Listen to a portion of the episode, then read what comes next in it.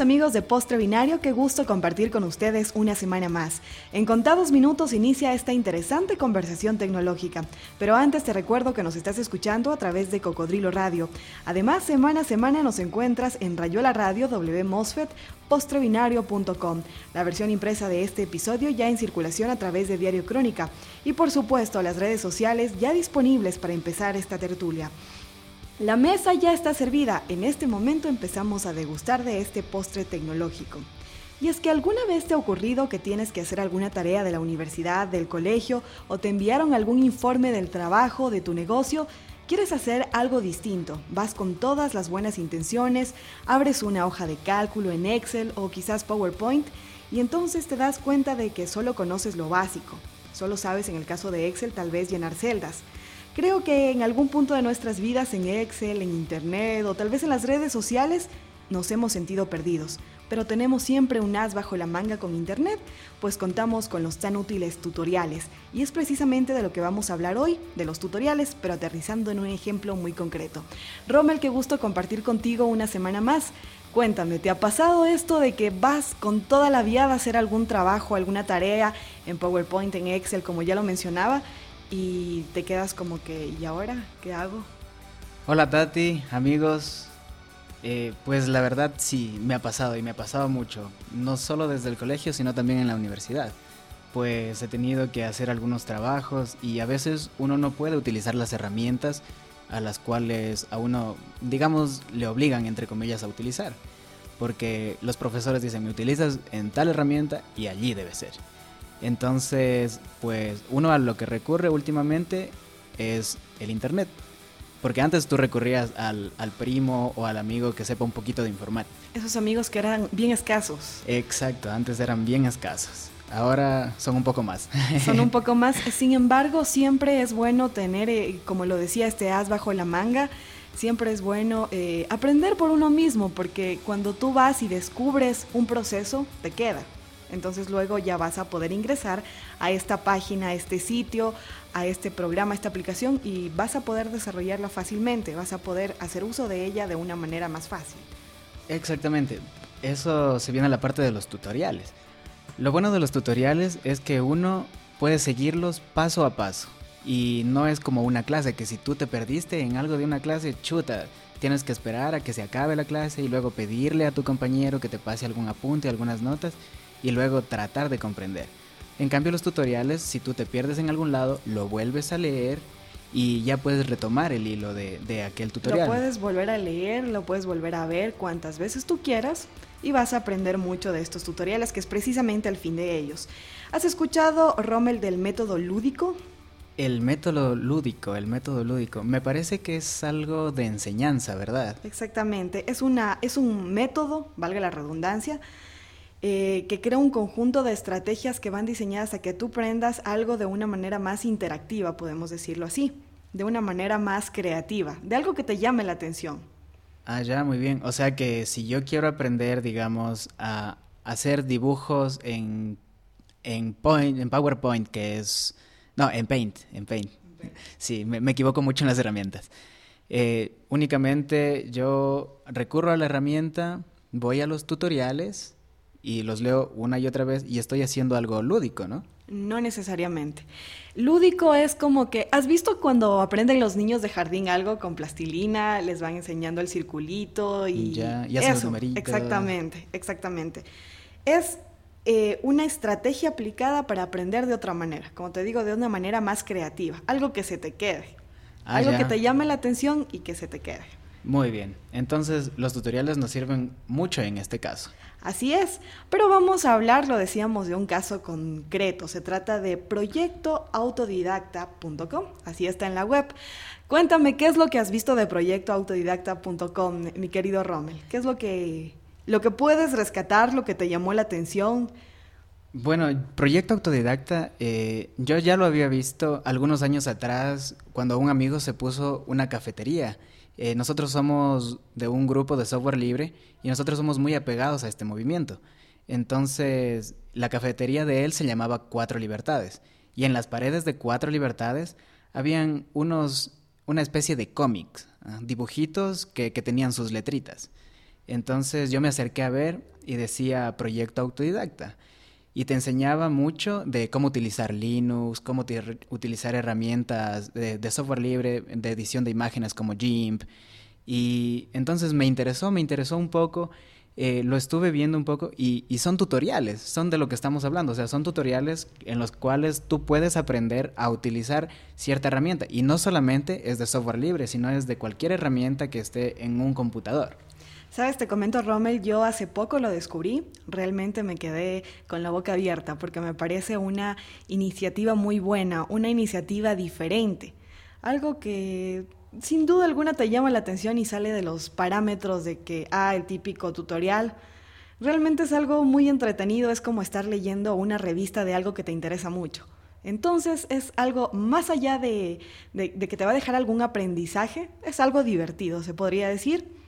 Y bueno, en este postre binario tenemos eh, el, la grata compañía, bueno, la grata compañía virtual del creador de proyectoautodidacta.com. Así que ya está con nosotros Iván Lazo. Iván, qué gusto, bienvenido a Postre Binario. Cuéntanos cómo nació Proyecto Autodidacta. Eh, hola, ¿cómo están? Pues eh, Proyecto Autodidacta comenzó cuando yo trabajaba como profesor de informática. Siempre he sido muy apegado al, cómic, guionista de cómics vocacional, y se me ocurrió hacer la prueba después de leer eh, unos cómics de, de, un autor llamado Scott McCloud, en el cual hacía un ensayo, pero en cómic, ¿no? O sea, lo que sería un ensayo bien sesudo acerca de, de teoría explicándolo en cómic, dije, ¿por, qué no probar a ver si funciona también con, con informática, ¿no? Para crear material. Y resulta pues que sí fue posible. Y de ahí empecé a desarrollar todo el material. Fue todo un reto crear proyecto autodidacta. ¿Cómo fue la aceptación de la gente? Eh, bueno, con el tiempo eh, cada vez mayor. La verdad es que eh, me sorprendió mucho encontrarme, sobre todo en, lo que podría considerar como la primera etapa del sitio, eh, entre el 2008 y, 2010, 2011, eh, que me llegaban correos de diferentes partes del mundo, Latinoamérica y España principalmente, en que estaban utilizando mis cómics en las clases. E incluso alguna vez alguien me escribió diciendo que lo estaba utilizando para dar clases a adultos mayores, ¿no? Y bueno, eso siempre le, enorgullece a uno que hagan ese uso de su, eh, de su material y en los últimos tiempos, pues la verdad es que está teniendo bastante aceptación, ¿no? Sí, pues nos parece eh, muy creativo. De hecho, te quería preguntar que quién hace las ilustraciones. ¿Las haces tú mismo o subcontratas a alguien? No, no, yo hago todo. Yo hago todo. Este es un pequeño proyecto y no hay como subcontratar a nadie. Yo, yo mismo hago el guion y yo mismo hago el dibujo. Bueno, si se le puede llamar dibujo porque es francamente mejorable, pero vamos. NetPlus, más que Internet. Encuéntranos en netplus.net. Lo que te queríamos preguntar también es eh, cómo te sentiste cuando varias personas ya de varios países vieron que, Proyecto Autodidacta eh, era un proyecto el cual lo podían utilizar en, escuelas, colegios y como tú dices, también para enseñar a, personas adultas, a personas mayores. Bueno, pues orgulloso, ¿no? Que, que uno haga que unas personas completamente desconocidas y que gracias a la red han descubierto tu material, hagan uso de él, eh, resulte práctico, le resulte útil y sobre todo pues les sirva para aprender, pues que es lo que para lo que yo lo pensé pues hace que uno se sienta bastante orgulloso y motivado para poder continuar con, el proyecto y tratar de sacarlo adelante. ¿Tú creías que iba a tener eh, este impacto cuando lo creaste? Pues la verdad es que no creía nada. No, creía nada, simplemente lo, lo, lo, empecé poniendo en la red. De hecho, lo empecé a poner allá por el 2007 en una página de Geocities perdida Luego ya ni me acuerdo cómo lo solucioné hasta que al final eh, me, incorporé a una red de blogs que había entonces, Generación Net, y de ahí empezó a tener mucha más eh, difusión. Y no, no me esperaba eh, realmente que la aceptación que tuvo. No, no, o sea, fue muy grato y de hecho el, ha pasado un, pasó un tiempo en el que estuve sin, sin hacer nada, dedicándome a otras tareas y recientemente ha sido que lo he vuelto a retomar precisamente por eso, porque siempre te encuentras con alguien que te dice, te recuerda tu trabajo, que le estás sacando partido y al final pues te termina, a lo que vas demorando y demorando terminas animándote y lo vuelves a sacar. Es decir, Iván, perdón que te interrumpa, es decir, este... Eh, este proyecto autodidacta va dirigido a cualquier persona, no es necesario que yo sea un geek, que yo sea un experto en tecnología, puedo ser un ciudadano común y corriente y ingresar a proyecto autodidacta y sacar de ahí algo positivo, sacar de ahí un aprendizaje? Esa es la idea, precisamente eh, para personas que no tienen eh, el menor conocimiento de, informática. ¿no? Eh, justamente hacia ellos está, está dirigido sobre todo el, el, material y los cómics que más aceptación han tenido han sido los, aquellos que tocan las cosas más, más básicas, ¿no? Muy bien. Estaba entrando a proyectoautodidacta.com y veo que hay eh, tres formas eh, de ver los cómics que ya han sido publicados. ¿Cuáles son estas formas y por qué escoger estas tres formas, eh, si nos comentas, Iván? Sí, bueno, esto es recientemente hice una modificación porque eh, precisamente para explicitar un poco estas tres formas que hay de, poder acceder al contenido, para tratar de darle un poco de orden. Soy consciente de que hay mucha gente que eh, a pesar de que ya está muy interiorizado el esquema del blog, ¿no? de, de, las publicaciones cronológicamente inversas, a veces sienten un poco perdidos, ¿no? Y el desafío de de todos aquellos que tenemos un sitio web es tratar de sacar eh, a flote, eh, explicitar el contenido que tenemos en el lugar, porque muchas veces es contenido de muchos años. Entonces, claro, se puede ver el sitio como un blog, ¿no? Normal y corriente, las últimas publicaciones que se han ido haciendo cronológicamente y eh, con orden cronológicamente inverso, es decir, lo último aparece lo primero. Luego hay cómo verlo cada uno de los de las principales publicaciones están ordenadas como series de cómics, ¿no? Entonces, por ejemplo, eh, está la serie de la que estoy recién eh, terminando de publicar, que es la del manual de, software. Entonces uno entra y las ve todas ordenadas desde el primero al último.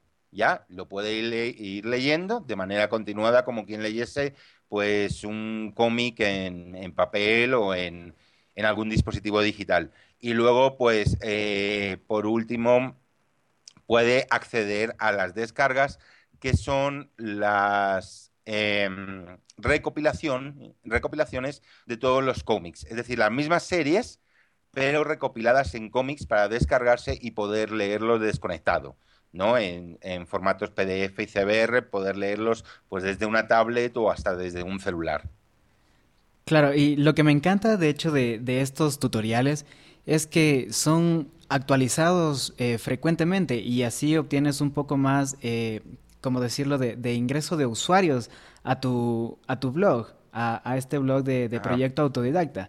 Eh, lo que quería saber más o menos es, ¿tú te tomas todo el tiempo de estar nuevamente actualizando y poniendo al día cada uno de tus posts? ¿O tienes a alguien que te ayude? ¿O cómo haces esta, esta actualización? Y elaborando los cómics también. Claro, ¿en, qué te basas? ¿No? ¿Te basas en algún otro blog? A ver, esto es un, lo de la actualización es un dilema, un dilema para cualquiera que, trabaje en, la difusión de tecnología, ¿no? Sea dando noticias o creando tutoriales, creando material para, los lectores. Eh, realmente, por ejemplo, lo último que acabo de publicar, que ha sido el manual básico de hardware y el de software, han sido una actualización de casi el, el primer material que publiqué, ¿no? Eh, sin embargo, mm, no queda más remedio para poder avanzar con material nuevo que poco a poco uno vaya teniendo que dejar cosas que son obsoletas para que queden ahí casi como registro histórico para poder avanzar a otras cosas. Por ejemplo, yo tengo ahí un manual de Firefox, pero que es la versión 3, o sea, es de hace, eh, ¿qué te digo? Eh, más de 5 años, 7 años, ¿no?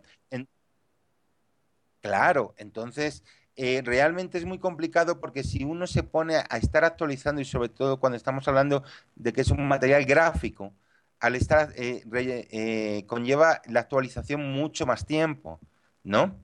Entonces, eh, lo mejor es que hay materiales que sí se pueden revisar y darle el carpetazo y decir, bueno, esta ha sido la última revisión, por ejemplo, en mi caso va a ser la última revisión que he hecho de hardware y software, no voy a hacer más, luego a lo mejor trataré otros que sean complementarios, pero no lo voy a actualizar. Y en cuanto a, mm, la elaboración de material, obviamente, eh, como referencias, pues bueno, eh, me fijo mucho en, en blogs de actualidad, en blogs que también utilizan tutoriales. Obviamente Wikipedia es una excelente fuente de información porque sobre todo en el aspecto de informática es muy completo y muy, muy, muy exacto.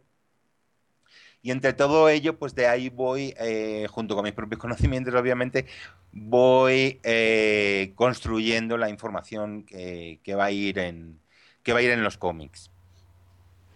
¿Y qué planes tienes a futuro para, eh, para Proyecto Autodidacta? ¿Cuál es tu idea? ¿Qué piensas hacer dentro de unos años? No sé.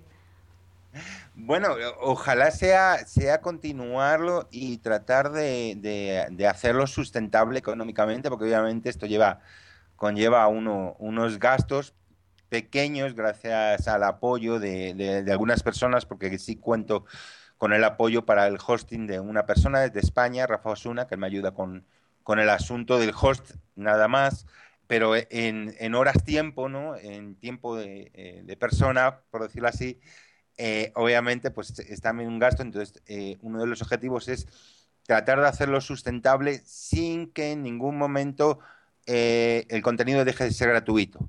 ¿no? Actualmente tengo algunos cómics, bueno, realmente uno y voy a pasar solamente uno de los que ya he publicado y luego las otros nuevos que van a venir eh, puestos en una plataforma que se llama Lectu, que es para venta de libros electrónicos, es una librería digital y allí lo tengo puesto con bajo el precio, la modalidad del precio eh, dinámico, que quiere decir que el lector paga lo que quiera, desde cero hasta lo que le venga en gana. Entonces el desafío es tratar de, convertir este proyecto en sustentable, de alguna forma. ¿no? Y, continuar tratando otros, otros temas, profundizando en otros temas, sobre todo en temas relacionados con, con Internet y quizás con dispositivos móviles, ¿no? como teléfonos y tablets, que sobre todo son ahora los dispositivos que más inquietan eh, a los usuarios nobles, ¿no? a las personas que nunca se han acercado mucho a la tecnología y de pronto tienen un teléfono inteligente, ¿no? Y, no saben qué hacer. Entonces, por ahí va el desafío en cuanto a contenido y junto con lo que es eh, Internet, ¿no? En general, que también es un mundo apasionante para tratar de explicarlo y desmitificar muchas cosas. Claro, muy bien, Iván. Eh, para terminar, quisiera que, me digas cómo te podemos colaborar, porque me imagino que Proyecto Autodidacta pues no es eh, remunerado en sí, así que te podemos colaborar, veo en tu página de Proyecto Autodidacta a través de un link de PayPal, o tal vez cómo te podemos colaborar eh, dentro de las redes sociales, coméntanos también cómo te podemos encontrar en Twitter, Facebook, Tumblr. Bueno, en Twitter me encuentran como arroba Iván Lazo con dos S. Eh, en, el proyecto autodidacta tiene su propio, su propio Twitter también, arroba pautodidacta, autodidacta. Eh, pero ahí solamente publico actualizaciones automáticas, ¿no?